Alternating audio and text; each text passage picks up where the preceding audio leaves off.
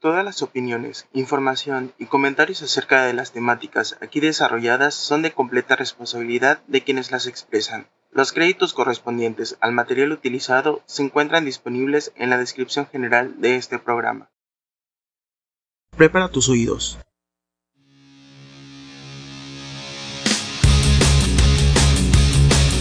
Estás a punto de escuchar Sin temor a Dios entre sexólogos.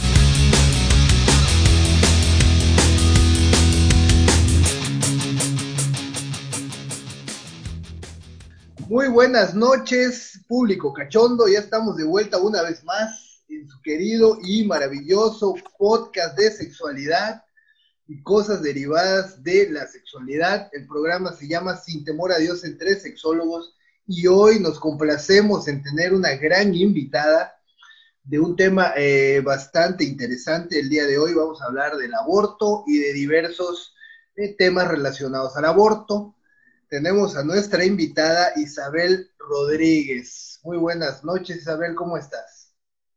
Hola, buenas noches, pues muy bien, muy feliz de poder ya estar aquí, eh, poder platicar con ustedes y pues eh, hablar un poco de este tema.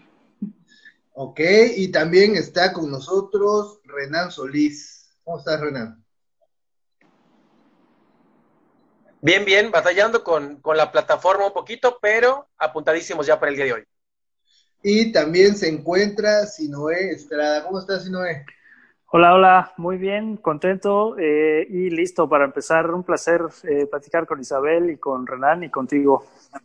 Perfecto, Jorge no va a poder estar el día de hoy porque eh, salió un juanete en el dedo gordo, entonces pues, no puede estar con nosotros, ya nos avisó. ¿sale?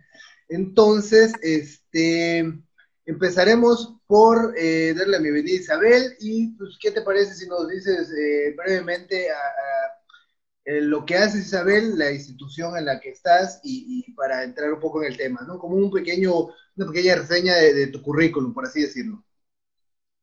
Claro, pues muchas gracias de nueva cuenta por invitarme esta noche. Pues yo me encuentro laborando en una organización civil que es la Red de Mujeres y Hombres en Campeche AC. Eh, yo soy la coordinadora de CISEX Campeche, eh, que son los servicios integrales en sexualidad. Lo que hacemos, pues, es brindar información integral a las mujeres y jóvenes sobre sus temas, sobre todo derechos sexuales y reproductivos, cómo tener una buena salud sexual y muchos temas. Entre ellos, el derecho a decidir. Cuando hablamos específicamente, cuando una mujer eh, se enfrenta ante un embarazo no deseado y pues eh, lo correcto, ¿no? Un poco como brindándole la información para eh, tomar las cartas sobre el asunto y si deciden interrumpir el embarazo, pues cómo lo pueden realizar de forma segura y sobre todo con toda la información basada en sus derechos y sin prejuicios y sin estigma. Básicamente trabajamos en la defensa de, las, de los derechos de las mujeres, las niñas y las y los adolescentes. Ok, muy, muy, muy interesante este, lo que hacen, la verdad. Este, para ir entrando en tema, eh, yo voy a, yo creo que ya se los había platicado, voy a tener un poco la postura de la tía católica, ¿no? Este, para generar un poco eh, eh, la plática, ¿no? Digo, que claro que mi postura no es esa, pero bueno, voy a fungir ese patrón, ¿no? Entonces, este, ¿por dónde empezamos, si no es?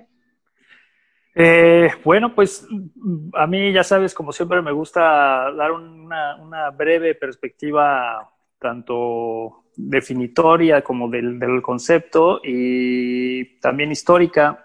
Estuve revisando, por ejemplo, que eh, la, práctica del aborto eh, pues es tan, tan antigua como la humanidad misma y pues todas las culturas han tenido diversas formas incluso, incluso en algunas culturas a través de ciertos rituales, ya un poco más en, en, la Roma clásica, por ejemplo, y en Grecia, incluso era, no era ni delito, ni era visto como algo inmoral.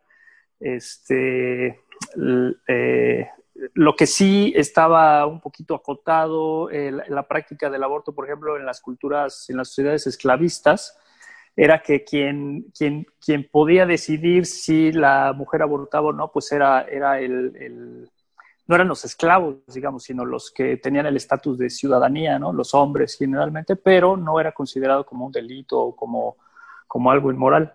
Y la palabra aborto etimológicamente significa eh, privación, viene del, prefijo ab, que significa privar o separar, y el verbo ortos, que significa eh, oriundo, origen, por ejemplo, la raíz significa surgir, nacer. Entonces, pues tiene que ver con, eh, las prácticas eh, antiguas que realizaban las mujeres, incluso, como dije, una práctica legítima de, las mujeres para interrumpir su embarazo. Ya posteriormente, pues con, la, con la entrada de la Iglesia Católica y todo este asunto, pues se tuvo que regular algunas cuestiones por cuestiones también de, religiosas y sobre todo económicas. Pero más adelante vamos a discutir ese punto. Eh, Acá hay algo bien interesante con respecto a lo que dice Sinue, porque em, efectivamente, ¿no? La palabra aborto carga con todo un estigma, con ciertos prejuicios, con esta perspectiva religiosa, más que espiritual, pero religiosa, y evidentemente tiene como como un velo negativo. Sin embargo, hoy en día, y bueno, Isabel seguramente nos extenderás un poquito más sobre este concepto, tuve la oportunidad de, colaborar un año en el Hospital Materno Infantil y era importantísimo entender y tener la información para asesorar a una chica o a una mujer que llegaba por ILE, ¿no? Entonces los médicos o las enfermeras, oye, es que te, mandamos, es una chica para ILE y decías, wow, espérame, ¿qué, es esto, no? ¿Qué es este de, ILE? ILE, que son las siglas de interrupción legal del embarazo, un, concepto nuevo, quizás, eh, como, como, como concepto, como, como cúmulo de tres palabras, que al final de cuentas dice un poco lo mismo que, explicabas hace un momento, Sinue, ¿no? Pero el hecho de llamar a esta actividad, eh, que es un derecho humano, y abordaremos ese punto, ¿no? de una forma eh, apegada a lo científico, llamarla como lo que es, ¿no? Como algo meramente descriptivo. Es una interrupción legal del embarazo, porque interrupciones del embarazo, pues ha habido muchas a lo largo de la historia, como bien nos, nos enmarcaba Sinué, pero esta, en esta ocasión, este concepto viene a darle un matiz distinto cuando lo llamo, eh, que es un, es un procedimiento legal. Isabel, ¿quieres este, como ayudarnos a entender mejor este concepto? Sí, claro, pues eh, justo un poco como escuchando lo que comentaban, sin duda alguna el aborto es algo que ha estado presente en la vida de las mujeres desde tiempo atrás, desde que el simple hecho de que una mujer pues pueda eh, pues tener relaciones sexuales, pues obviamente sabemos, ¿no? Que existe esta posibilidad, porque también recordemos que el aborto también puede ser de forma espontánea o natural. Sin embargo, eh, ¿qué ha pasado? ¿no? Sabemos que el, tomar decisiones desde el uso de métodos antifecundativos, el decidir si ser o no madre, el decidir si tener o no, siempre va a llevar a unos derechos, y estos son los derechos sexuales y reproductivos.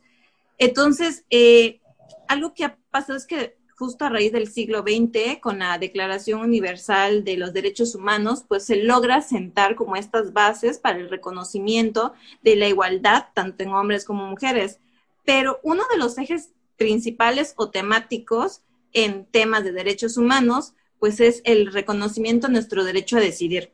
Y esto se trata de un principio ético y político que reconoce cómo las mujeres eh, tenemos o somos sujetas de eh, poder decidir sobre nuestro propio cuerpo, que justo es algo que hemos hablado mucho. El primer territorio que tenemos las personas es nuestro cuerpo.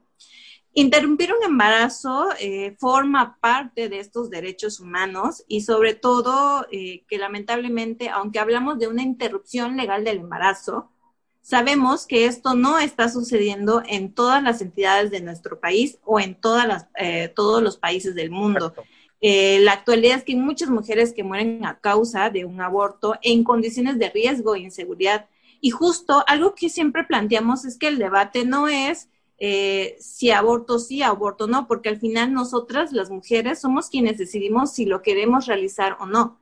La cuestión aquí es que si lo deciden, si lo quieren llevar a cabo, sea de forma segura. Y por eso hablamos de este concepto de interrupción legal del embarazo, porque al final es algo que nos deben de proporcionar porque está en nuestros derechos humanos y porque nuestro país, hablando específicamente de México, ha firmado diversos tratados internacionales donde deben de garantizarnos este derecho humano. Y que, eh, pues sí, pasa esto de que a veces hay la confusión de estas dos palabras con el tema de interrupción legal del embarazo o interrupción voluntaria del embarazo que son varios conceptos que hay en, pues en nuestra entidad, en nuestro país, y sobre todo que luego al escuchar la palabra aborto es como que, a ver, no me hables de aborto, háblame de interrupción legal del embarazo, es así. Pero al final el proceso o lo que se realiza es un aborto. Entonces también es importante empezar a hablar y decirlo pues como meramente como es la palabra, ¿no? Claro. Eh, el, el, punto aquí es, eh, estás matando a un ser humano, eh, a, un niño, este, porque eso es lo que normalmente se dice, estás matando a alguien. Entonces, ¿cuál sería la opinión al respecto? Porque mucha de la controversia es desde que, desde que eh, el hombre eh, deposita la fruta del bebé, lo que se llame, cuando tienen cuando hacen el amor o cuando hay el embarazo o como quieras decir, desde ahí ya hay un bebé que están matando. Entonces, ¿Cuál es su, cómo sería la opinión de ustedes al respecto? Este, bueno, yo quisiera ahí eh, abonarle un poquito también en el aspecto histórico. Fíjate que incluso en la Iglesia Católica, este, eh, eh, San Agustín, él consideraba que el, bueno, con, con, respecto a los debates teológicos que se tenían en esa época, él consideraba que eh, cuando, cuando se daba un embarazo, el, el, feto o el producto, digamos, eh, no tenía alma hasta después de 45 días de la concepción. Y entonces había dentro del, dentro del mismo, em, eh, del, mismo clero, había personas que estaban considerando en esta discusión de cuándo una persona es persona o cuándo un, una célula este, se, convierte en un ser humano y, todas estas cuestiones sobre la vida, etcétera. Hubieron este, mm, eh, eh, momentos en la historia en, los que no era considerado, incluso dentro, por algunos clérigos de la Iglesia Católica, que no era considerado un pecado. Eh, más o menos por ahí del siglo XII y el siglo XIII fue cuando el, el Papa Clemente V eh, consideró que el, embrión tenía vida y era considerado humano desde la concepción, porque en aquella época había una teoría que se llamaba la teoría preformista, que consideraba que en, el espermatozoide, los espermatozoides de, las, células de espermatozoides, dentro de cada célula había un homúnculo, le llamaban, o un ser humano pequeño. Entonces, esta teoría, como todavía no se descubría el óvulo, el óvulo fue descubierto por ahí de 1847 aproximadamente. Entonces, se pensaba que, la vida provenía de los espermatozoides solamente. Y entonces, eh, en esa época fue cuando se empezó a considerar que eh, podría ser considerado como un homicidio, como un asesinato, ¿no? Entonces, pues nada más como para contextualizarlo. Y a partir de ahí eh, hubieron legislaciones para poder controlarlo y poder castigarlo, etcétera, etcétera. Eh, Renan. Desde esto que tú dices, como tú lo planteas, Sinué, evidentemente la, misma masturbación, ¿no? O el onanismo, entonces sería un crimen también.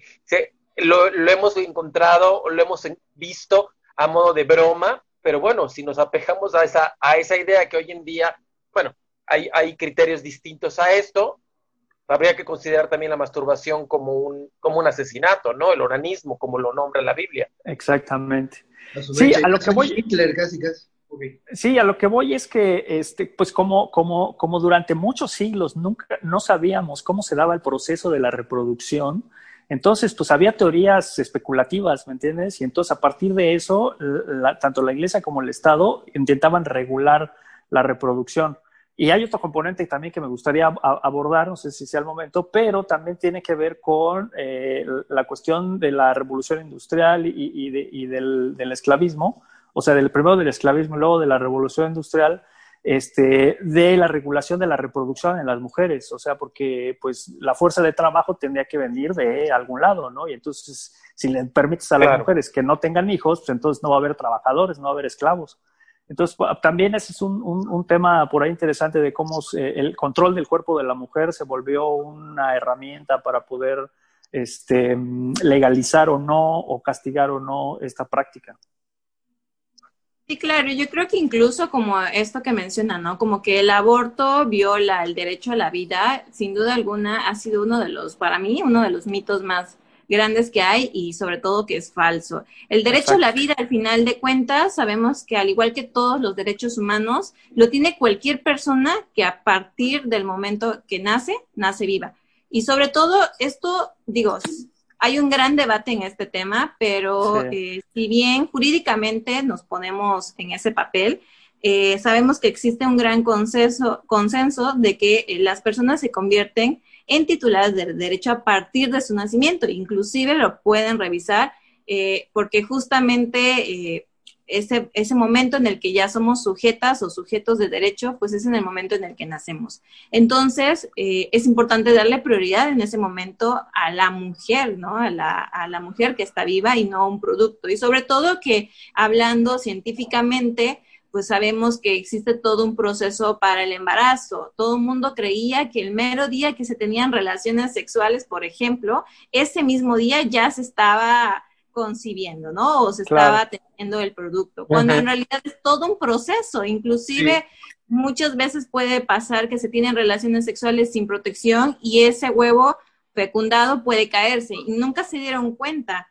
Entonces, hablamos también de que existe el proceso de la fecundación, de la implantación y todavía en el proceso de gestación, lo que es la matriz puede o no tolerarlo. Entonces, también es como este proceso eh, eh, más bien cómo veían el aborto, ¿no? Incluso las mujeres que eh, deseaban el embarazo, pero también lo desechaba su cuerpo, era como castigo divino, porque era una mujer que no deseaba y que también, seamos muy sinceras, tiene mucho que ver con toda esta cuestión machista, con toda esta cuestión que viene con los estereotipos y los roles de género. O sea, es decir, la mujer es la que debe tener hijas e hijos, es la que debe de proveer como esto, que, que mencionabas, ¿no? Al final de cuentas, nosotros, nuestro papel en la vida iba a ser esa, la maternidad, ¿no? Y que va justo reforzándose gracias a todas estas grandes mujeres y estos grandes movimientos que fueron eh, hablando del tema de los derechos eh, humanos y del derecho de las mujeres.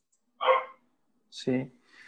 Isabel, yo tengo una, una, pregunta que, bueno, evidentemente tú que estás más empapada de esta información, sabemos que, que la Organización Mundial de la Salud eh, plantea ciertos estatutos, ¿no? Para poder llevar a cabo un aborto o una interrupción legal del embarazo. Pocas gentes, pocas personas saben de, de, estos lineamientos o requisitos. ¿Será que nos puedas compartir un poco de esta información?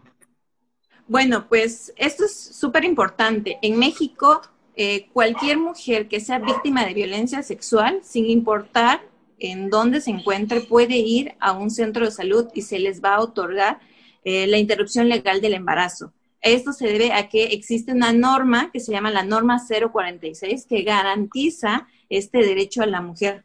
Pero además, dependiendo del estado en el que vivas, existen causales. Estas causales son, por así decirlo, permisos para que la mujer pueda interrumpir en su estado. Por ejemplo, yo que me encuentro en Campeche, Campeche cuenta con tres causales, las cuales, por ejemplo, es eh, violación, eh, imprudencial o eh, riesgo a la salud. Y que, eh, bueno, existen muchas causales, pero eh, se encuentran de distintas formas en cada estado. aquí sería lo importante averiguar qué causal aplica en mi estado y en caso de, pues de, de, alguna otra forma de que yo me encuentre muy cercana a la situación que dice esa causal, pues yo sé que puedo ir y aplicarlo. Y esto es algo importante porque muchas mujeres, sobre todo víctimas de violencia sexual, desconocen esta norma 046, aún creemos y lamentablemente existe como este mito de que el aborto es igual a cárcel o es igual a muerte. Entonces, muchas mujeres no acuden a estos servicios por miedo a ser criminalizadas, a ser encarceladas o inclusive a que se piensa o se cree que es un procedimiento eh, pues malo.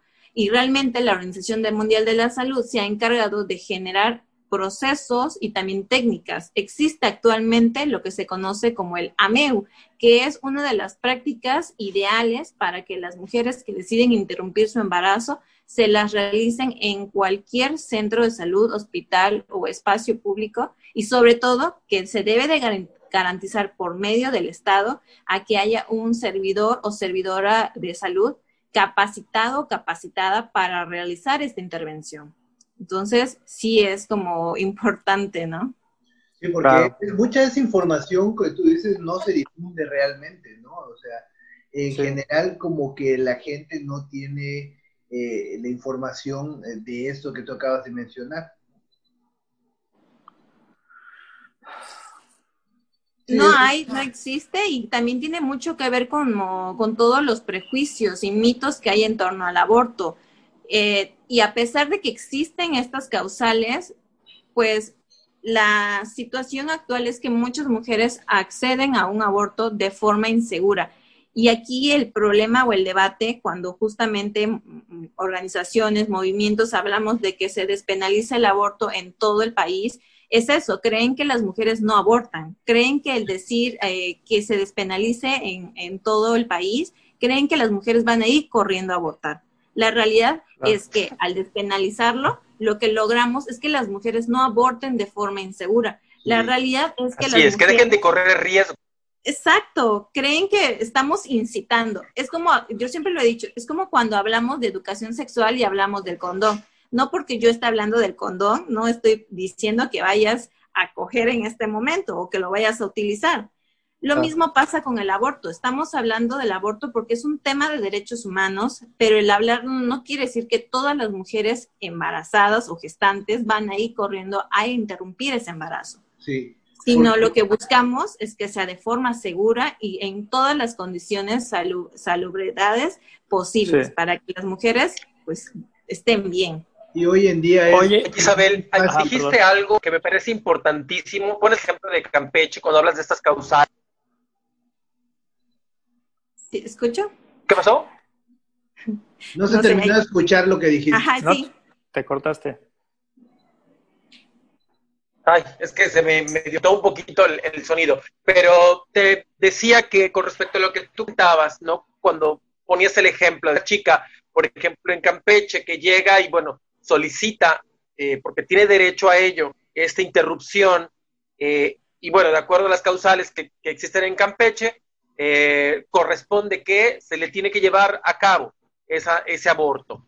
¿Qué pasa si, por ejemplo, el médico o la médica, por sus creencias, porque es, pertenece a algún grupo eh, eh, en contra del aborto, o porque no, no por, por los, los, fines de semana es pastor en su, en su, en su parroquia, qué sé yo, dice, no estoy de acuerdo, no te lo voy a hacer porque decía Tony, ¿no? Esto es un crimen y Dios y el infierno. Entonces, no te lo hago. Vete a otro centro de salud. ¿Qué procede en estos casos? Porque en este ejemplo que yo estoy poniendo, el médico o la médica en cuestión es una persona que está prestando un servicio en un centro de salud público y, bueno, libre de cualquier carga o ideología religiosa. Al final de cuentas, es un centro de salud, ¿no? Pero podemos toparnos con circunstancias de esta naturaleza, gente que se pueda eh, negar a la práctica de, este aborto. Claro, a lo mejor este discurso, a lo mejor lo hacemos desde otros discursos y, lo que pasa es que los insumos, lo que pasa es que por lo que fuera, no se le quiere estar la atención a, una mujer que llega a soldarlo. ¿Cuál sería la vía que debe seguir una mujer vive esta, este acto de injusticia. Claro, pues eh, sabemos que ahorita las y los servidores de salud pues tienen este, este denominado concepto objeción de conciencia, un poco como que también ellos pueden, ¿no? Decir, no, pues yo no quiero, yo no lo puedo realizar, se hace el motivo que se hace, pero eh, al final de cuentas, recordemos que el Estado debe de garantizar esta interrupción legal del embarazo. ¿Esto qué quiere decir? Que eh, si hay cinco médicos eh, y de estos cinco, pues cuatro no quieren, pues deben de garantizar que haya un médico o médica capacitado para que realice esta intervención. Es decir, se debe de garantizar esta interrupción legal del embarazo. Si tienen que buscar a otros o otras médicas, lo tienen que hacer. Pero al final de cuentas es un compromiso por parte del Estado de garantizar esa interrupción legal del embarazo. Ahora, ¿qué pasa si a lo mejor las condiciones, porque también puede pasar que las condiciones del de, eh, centro de salud o el estado donde se encuentran a lo mejor no cuentan con las herramientas necesarias, la maquinaria, lo que sea eh, que requieran las médicas y los médicos, se debe de canalizar a, eh, pues, a las, ya sea la Ciudad de México o al estado más cercano donde sí puedan proveerle esta interrupción voluntaria del embarazo o la interrupción legal del embarazo. Sobre todo a la, que entre dentro del tiempo que eh, se estipula, porque también recordemos que eh, dependiendo de las causales hay un tiempo. Estamos hablando de que en el caso de, Campeche, por ejemplo, de la causal de violencia sexual, solo se puede realizar hasta las 12 semanas de gestación. Entonces, en caso de que la mujer se enfrente ante eh, topes, ante situaciones como estas, hay dos opciones. Una, contactar a una organización de la sociedad civil, en este caso en Campeche, pues estamos nosotras y hacemos este acompañamiento. Y la otra es también ir y acudir a una comisión de derechos humanos e interponer una queja. Y eh, las comisiones de derechos humanos están en todos los estados. Entonces, ¿qué pasa? Al final de cuentas, también es importante eh, hacer valer nuestros derechos y recordarle al Estado que esa es su obligación, porque al final pues México ha firmado muchísimos tratados, los cuales eh, hablan y dicen y mencionan que nos deben de garantizar la interrupción legal del embarazo. Sí, porque lo único que, se origina es un sinnúmero de, de abortos con, con, pastillas. Digo, es, es, muy común, digo, deben saberlo, obviamente todos lo saben, el, el, el misoprostol y el, como se conoce como citotec en algunas, este, ¿no? marcas, este, muy barato, hasta en genérico se vende, por ejemplo, el, misoprostol que te cuesta 500 pesos en una farmacia, ¿no? Y eso es algo que muchas eh, mujeres yo conozco que lo usan o lo han usado en algún momento porque no tienen eh, la, la, opción, la posibilidad o no la conocen y en algunos casos eh, terminan en el hospital porque no lo hacen de la forma correcta, tienen mucho sangrado y se ponen en mucho riesgo, ¿no? Entonces, pensar que eh, al, estar prohibido el aborto penalizado, que no, se, que no lo estén haciendo, por así que es completamente un error, porque de verdad hay muchos casos eh, que conozco y, otros seguramente que no conozco también, que usan las pastillas, ¿no? Y ha ido cambiando, porque aparte es muy fácil, van las compras y, las usas como se debe usar, ¿no? Y, lo, y lo hacen, entonces están poniendo en mucho riesgo, en serio. Pues justo algo que habla la Organización Mundial de la Salud es acerca del aborto terapéutico. ¿Esto qué es? Es un protocolo que si se conoce realmente, inclusive el personal de salud puede estar capacitado para brindarlo. ¿Por qué, ¿Por qué hablamos también un poco como de este medicamento? Y quizás mm, hablemos de que la gran mayoría de las mujeres acceden quizás al aborto por medio de medicamentos y no por un proceso quirúrgico. Al final de cuentas estamos viendo que los procesos quirúrgicos son invasivos y se debe de realizar por personal capacitado. En cambio, el aborto terapéutico, que está incluso eh, acerca de que la OMS dice que es un proceso mucho más seguro para la mujer y sobre todo porque ella se encuentra en su casa, eh, lo puede realizar sin ningún problema. La cuestión aquí es que eh, no hay información científica, verídica, segura para las mujeres sobre el uso correcto del misoprostol.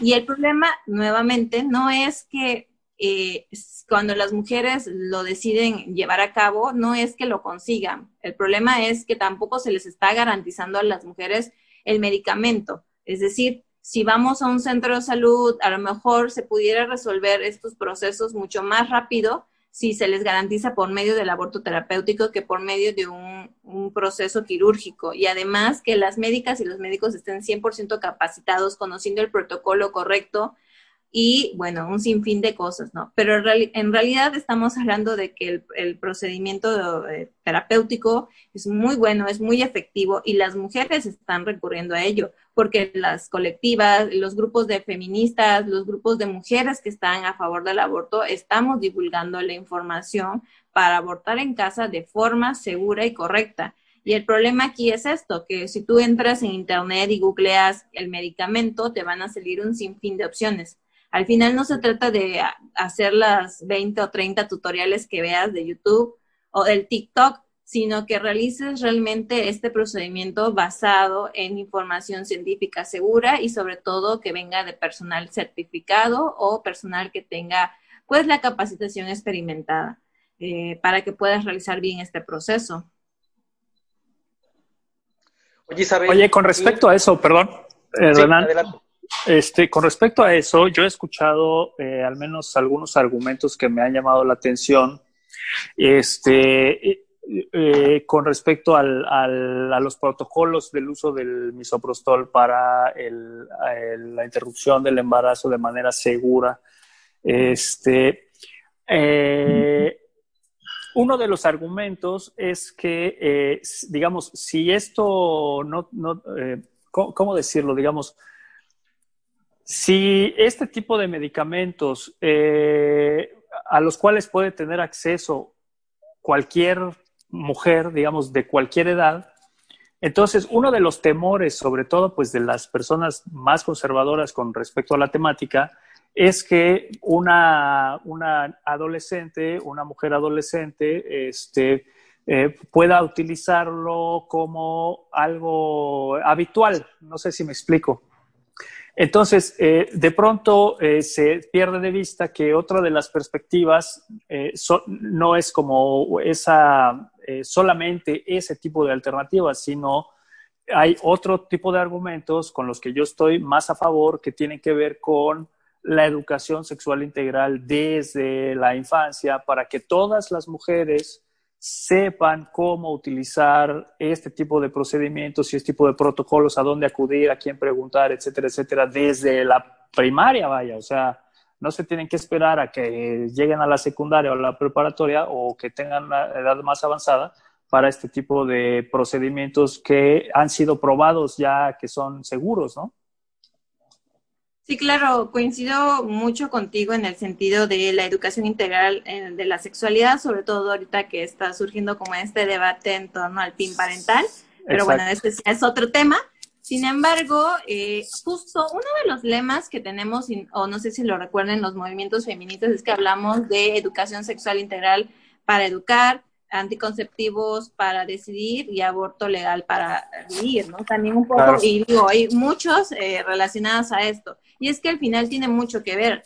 Lamentablemente, si estoy diciendo que el Estado a veces, bueno, y quizás no a veces, casi en su 100% no garantiza la interrupción legal del embarazo, no quiero decir ni cómo estamos en cuestiones de eh, garantizar un condón, por ejemplo. Y esto, nuevamente, tenemos que reconocer que estas son cuestiones de políticas públicas en cuestiones de acceso a nuestros derechos sexuales y reproductivos. Realmente garantizar una educación integral eh, eh, sexual eh, ayudaría mucho a reducir los embarazos no planeados, sobre todo a reducir también las tasas en niñas o mujeres jóvenes y obviamente las mujeres que decidan o que resulten embarazadas pues puedan interrumpir de la forma más segura y posible. Y un poco como contestando igual la, la parte del eh, principio de la pregunta, ¿no? De que este medicamento accede en cualquiera. Eh, realmente yo he sentido que ya no es como que todas las personas puedan ir y acceder al medicamento. Yo creo que ya no está pasando así.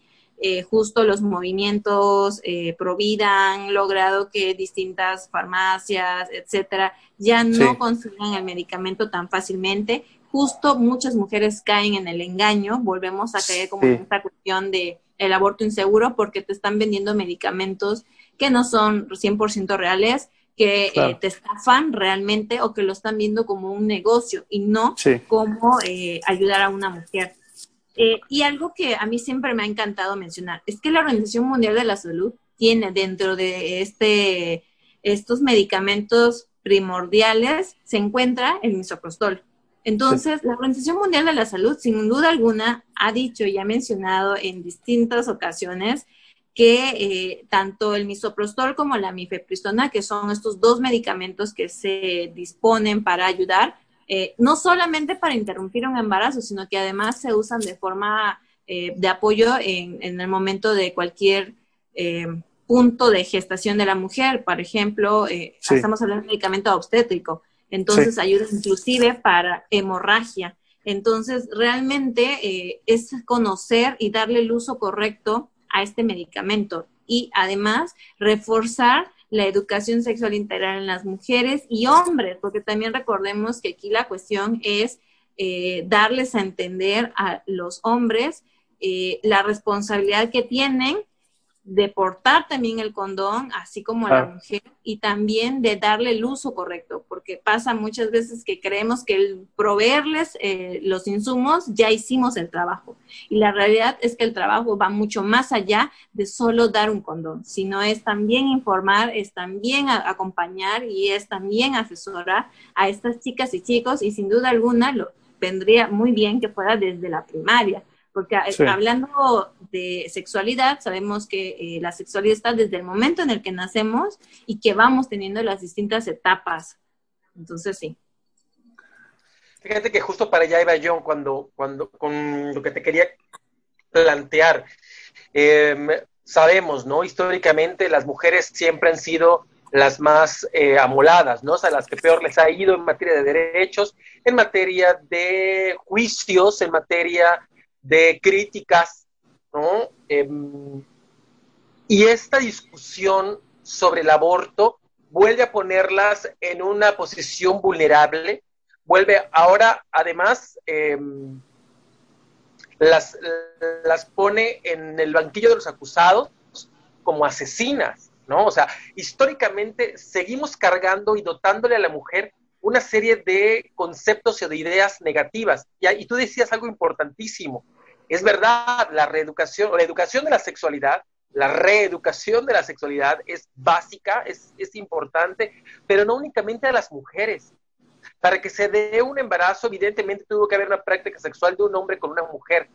Y así como le depositamos a la mujer esa responsabilidad por cuidar su cuerpo y por ver como por todas las, las formas posibles para que, para que ese embarazo no, no ocurra, esa misma responsabilidad debemos eh, poner sobre las manos de los hombres, porque al final de cuentas, excepto que sea por obra y gracia del Espíritu Santo, ¿no? que hasta donde yo me quedé, pues creo que solo hubo una de esas, todos los demás embarazos se dan por la unión de un óvulo y un espermatozoide, espermatozoide que invariablemente aporta a un hombre. Claro. Exacto. Oye, este, Oye. me permite un segundo. Tuve una, tuve una pequeña falla con, creo, el internet y me fui unos segundos. Este, eh, tanto como 30 segundos, no sé si se dieron cuenta, entonces lo comento porque a la hora de este de la, pues, de, la, de que lo subamos tal vez se note, ¿no? Entonces, bueno, lo menciono y de aquí ahora sí, seguimos. Ok, oye, porque el tiempo ya, ya está en cuenta regresiva, una perspectiva importante cuando hablamos de aborto, interrupción legal del embarazo o cualquier otro eufemismo que se nos pueda ocurrir, este concepto, la perspectiva religiosa, la perspectiva religiosa, quiero decir yo, ¿no? También podríamos decir espiritual, pero sabemos que puede haber una, diferencia enorme entre espiritualidad y religiosidad. Y un poquito el debate que se ha dado, ¿no? Con respecto a que si es pecado y que, bueno, como decía Tony al principio, desde esa postura de la tía católica, que, si ese es un pecado, que ese es un asesinato, ¿no? Que, bueno, la mujer que, que lleva a cabo un, un, este, un aborto, o se estaría yendo al infierno porque está cometiendo asesinato desde esa perspectiva. Yo quiero compartir y ponerlo sobre la mesa, por supuesto, abierto a que, a que cada quien vaya, vaya otorgándole su, su, matiz, su sal y pimienta. Creo que entre, entre el grupo que hemos formado de, de sexólogos, me considero quizás el, el, más espiritual, vamos a decir de esa forma, ¿no? El que está más conectado con esa parte suya y sin embargo Em, no miro una razón por la cual desde mi creencia religiosa, católica, eh, o con cualquiera que fuera la de cada quien, eh, pese a que puede cada quien tener una opinión al respecto, creo que siempre, y citando siempre los, los conceptos que, que, se relacionan con lo, con lo espiritual o lo religioso, siempre está presente el libre albedrío. Si yo a lo mejor a la vecina de enfrente sé que está cometiendo adulterio, por ejemplo, solo en caso de que a mí me importe, pues en realidad no me tiene por qué importar, y la vecina de enfrente se ve al infierno y va a arder en el octavo eh, nivel, de acuerdo a Dante, Alighieri, o séptimo o cual fuera, eh, pues es algo que a mí no me importa. O sea, al final de cuentas, si de acuerdo a la religión de aquella persona que cometiera un aborto, ajá, de acuerdo a su idea, esa persona ardirá en el infierno, a mí como que me importa. O sea, al final de cuentas, estamos utilizando nuevamente argumentos religiosos eh, y o espirituales para manifestar nuestra desaprobación de lo que no me parece en el vecino de enfrente, ¿no? O como también dicen por allá, mirar la paja en el ojo ajeno, pero no hacer reflexión sobre la viga que hay en el mío. Entonces, si al final de cuentas, la vecina de enfrente, volviendo al punto, quiere abortar y quiere ejercer su derecho para interrumpir su embarazo y la vecina de enfrente se va al infierno, yo, pues al final de cuentas, el domingo tomaré mi Biblia, me iré a escuchar la Santa Misa y a lo mejor pediré por ella porque soy un católico pues, muy comprometido con mi religión. Pero esto no me da derecho de ir a tocar la puerta a la de enfrente, ¿no? Y a santiguarla con ruda o empujarla a la iglesia para que Cristo lave sus pecados. Y de verdad yo he tratado de ser lo más respetuoso posible, porque creo que conmigo, con esto cierro esta, esta, esta postura, creo que para hablar de Dios tenemos que tener como muy presentes, uno, el amor al prójimo o a la prójima, sé que no existe la palabra, pero no me importa. Em, creo que tiene mucho que ver el respeto al libre albedrío. Si a mí, para mí, esto se, es un pecado, bueno, esta es la otra persona, si, si considera que lo es y si y en función de eso tomar una decisión o no. Pero mi postura como buen, inserta aquí el nombre de cualquier religión, es respetar el libre albedrío de la otra persona para tomar la decisión que mejor desee tomar de acuerdo a sus creencias o a sus ideologías religiosas, espirituales, que pueden o no tener nada que ver con las mías. Esa es mi opinión. Bueno, eso sería lo ideal, ¿no? Exacto. Sí, que mundo ideal. Yo creo que el problema eh, sería, eh, ya no ya no hubiera ese problema si los hombres se embarazaran, ¿no? Este, es, claro, ya, ya estuviera despenalizado y todo el mundo hiciera abortos, ¿no? Es un tema, eh, como ha dicho Renan, eh, eh, sobre las mujeres, ¿no? Que es, es, algo que sigue siendo eh, desigual y por machismo y, todo lo demás. Pero bueno, como los hombres no nos embarazamos, pues no hay la, la, importancia del tema, ¿no? Claro. Oye, y fíjate que yo aquí quisiera meter mi cucharota porque este, entiendo toda esta parte de la, de la cuestión religiosa y cómo la religión tiene sus, sus propios mecanismos, ¿no? Para ejercer control sobre la población y sobre el cuerpo de las personas. Este, pero esto se asocia o está íntimamente relacionado eh, con aspectos macroeconómicos. Y aquí quisiera puntualizar dos cuestiones. O sea, todos los países latinoamericanos han, durante muchos años este, han sido, em, eh, ¿cómo se dice?, este, puestos en en, entredicho con respecto a sus políticas públicas relacionadas con el crecimiento demográfico. Entonces, más o menos de, a partir de los años 60, aproximadamente 70, este, e, el Banco Mundial, para poder hacer préstamos a los países latinoamericanos, para poder financiar, financiar a los gobiernos, les ha pedido que reduzcan la tasa de natalidad.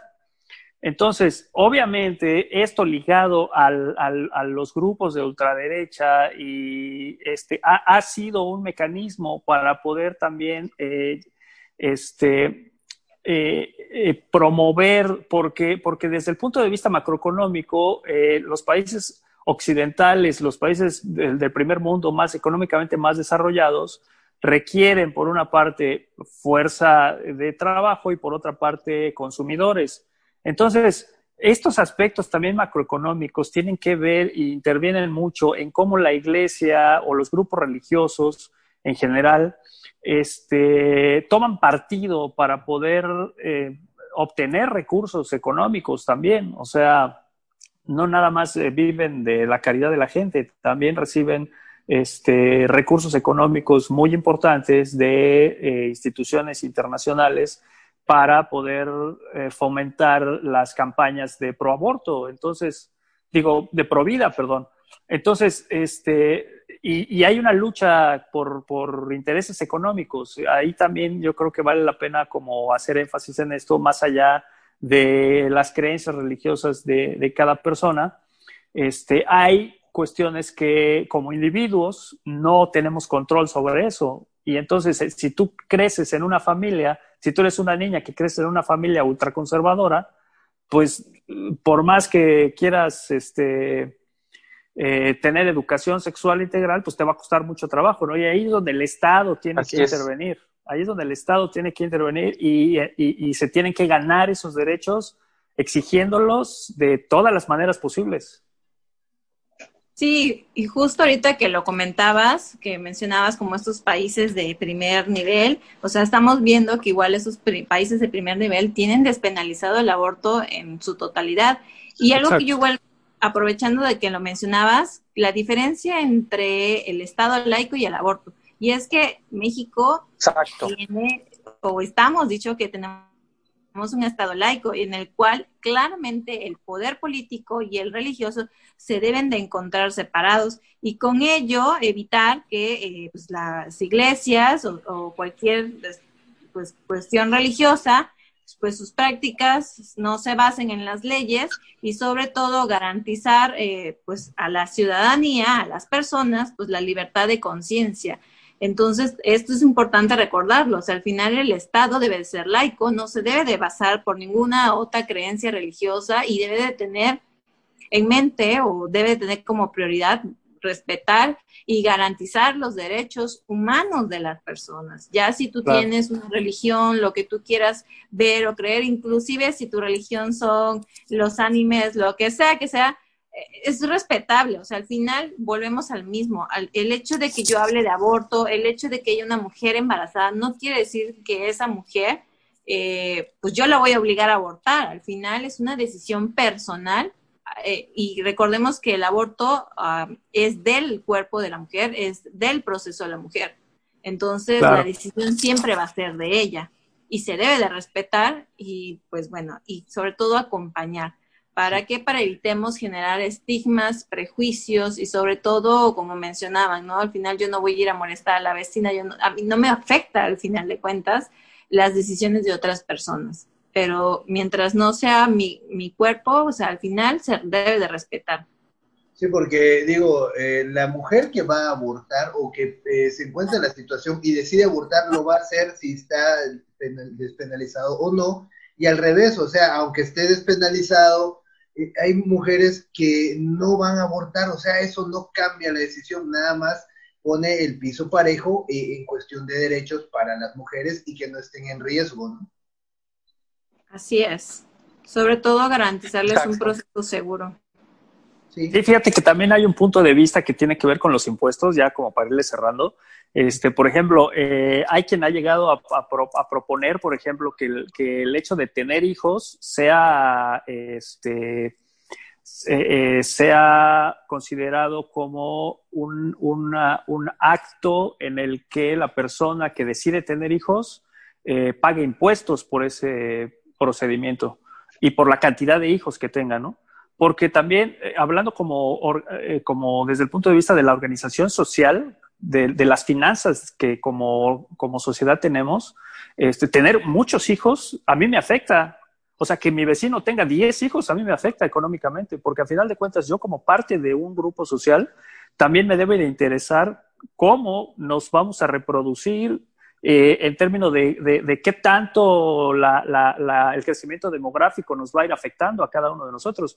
Y eso lo tenemos que discutir en, el, en, un entorno de un Estado laico, más allá de las creencias que cada quien pueda tener. Porque pues, si yo decido no tenerlos y, y mi vecina decide tener 15, a final de cuentas eso genera pobreza, genera exclusión, genera muchas necesidades sociales. ¿Y quién las va a pagar? Pues entre todos, ¿no? Sí. Los que, los que, hablando, hablando de la violencia estructural, que es algo que pocas personas lo ven. Esto es una cuestión que atraviesa en todos los sentidos. Exactamente. ¿Renan? Ah, te vi que, te vi que hacías así, por eso te...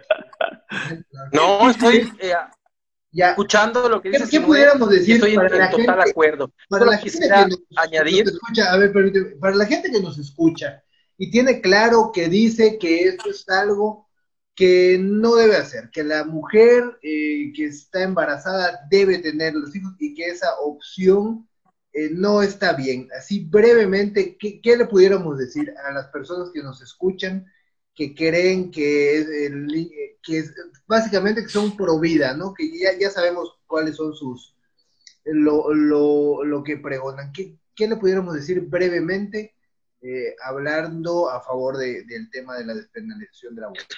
Yo diría que este es un, un asunto, es un tema que tiene muchas caras, así como, como, como los diamantes, como estos eh, dodecaedros, ¿no? Es un es un prisma con muchas caras y ese argumento es un argumento que solamente está mirando una cara en un, en un tema tan complejo como lo es el aborto.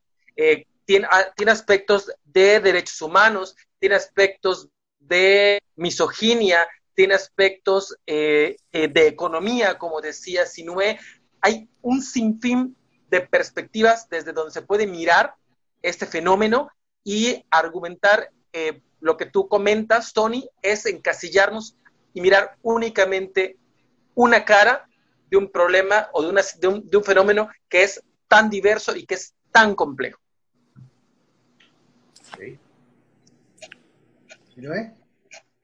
Eh, pues yo nada más diría que eh, toda la discusión con respecto al aborto debe de incluir a todas las, todas las miradas posibles en un marco de derechos humanos. Si no se discute el tema en un, en un marco de derechos humanos, entonces vamos a, discutir cuestiones de fanatismo, cuestiones de creencias, cuestiones eh, especulativas que no conducen a nada, ¿no? Entonces yo creo que pues la discusión en la medida en la que se centre en los límites de los derechos humanos, creo que por ahí podemos avanzar. Isabel. Sí, por supuesto. Yo creo que le diría eh, a una persona y que lo he dicho, también un poco reflexionar desde, eh, pues desde su postura, ¿no? También yo siempre he mencionado que incluso hay, eh, bueno, si, si, el impedimento es más como una cuestión eh, religiosa, recordarles que María decidió ser madre. Es decir, a María se le dio la opción de decidir si ser o no madre. En este caso, cuando... De hecho, le preguntaron. El, ajá, le preguntaron. ¿Y qué hubiera pasado si María hubiera dicho, no, pues no quiero ser la madre de Jesús? O sea, ¿qué hubiera pasado realmente? Siempre les digo que es muy bueno ver... Estaríamos mejor. Sin duda alguna. Pero creo que igual, esto es un poco, yo, al menos lo que procuro con las personas, sobre todo cuando tienen una postura pro vida, es no confrontarla, darle ah, razones que también esta persona pueda entenderlas, porque al final una persona luego decide el aborto porque vivió la experiencia o porque, como dicen, hasta que alguien cercano a ti tenga esa experiencia, realmente vas a, tomar una postura. ¿Por qué esperar a que pase esto? ¿Por qué no mejor informarnos de todas las opciones, sobre todo legales, seguras, y además también indagar pues, ¿qué dice? Porque realmente si leemos la Biblia en ningún punto dice que el aborto es un pecado o tampoco dice, ¿no? No dice nada de ello. Entonces, realmente sería bueno cuestionarnos desde eh, pues, la mirada religiosa, qué es lo que nos está diciendo y por qué no. O sea, al final de cuentas, nuestro cuerpo es nuestro primer territorio y nuestra vida eh, como tal, pues nosotras tomamos esa decisión.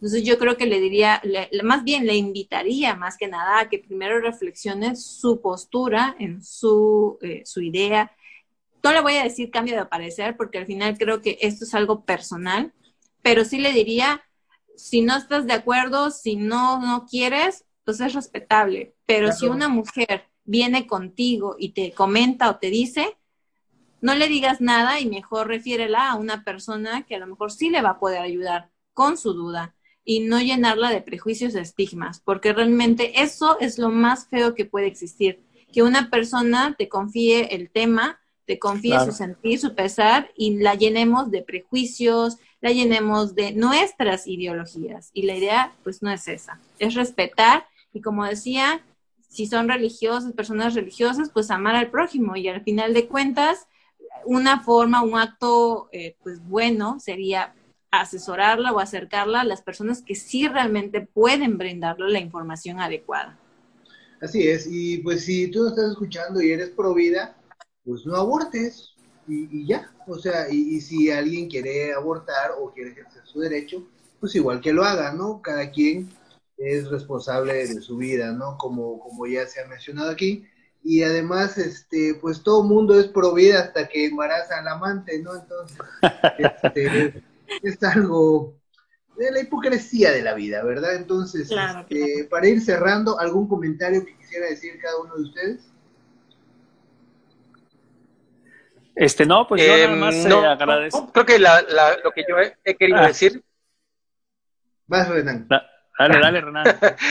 lo que he querido decir, ya, ya lo he dicho, creo que lo que me resta es eh, agradecerte a ti, Isabel, tu tiempo, tus aportaciones. Ha sido de verdad muy enriquecedor escuchar a alguien eh, tan informada como tú, que aparte eres mujer, que le das a esta, a la, al menos al programa de hoy, ese, ese toque que, hace falta, porque pues, somos un equipo de, de varones y siempre la perspectiva de la mujer es, es importante, es fundamental para nosotros, y más si estamos hablando de un derecho de mujeres, si estamos hablando de el cuerpo de una mujer, qué mejor que tenerte a ti este, esta noche para, para que nos hables y nos enriquezcas con esto. Muchas, muchas gracias.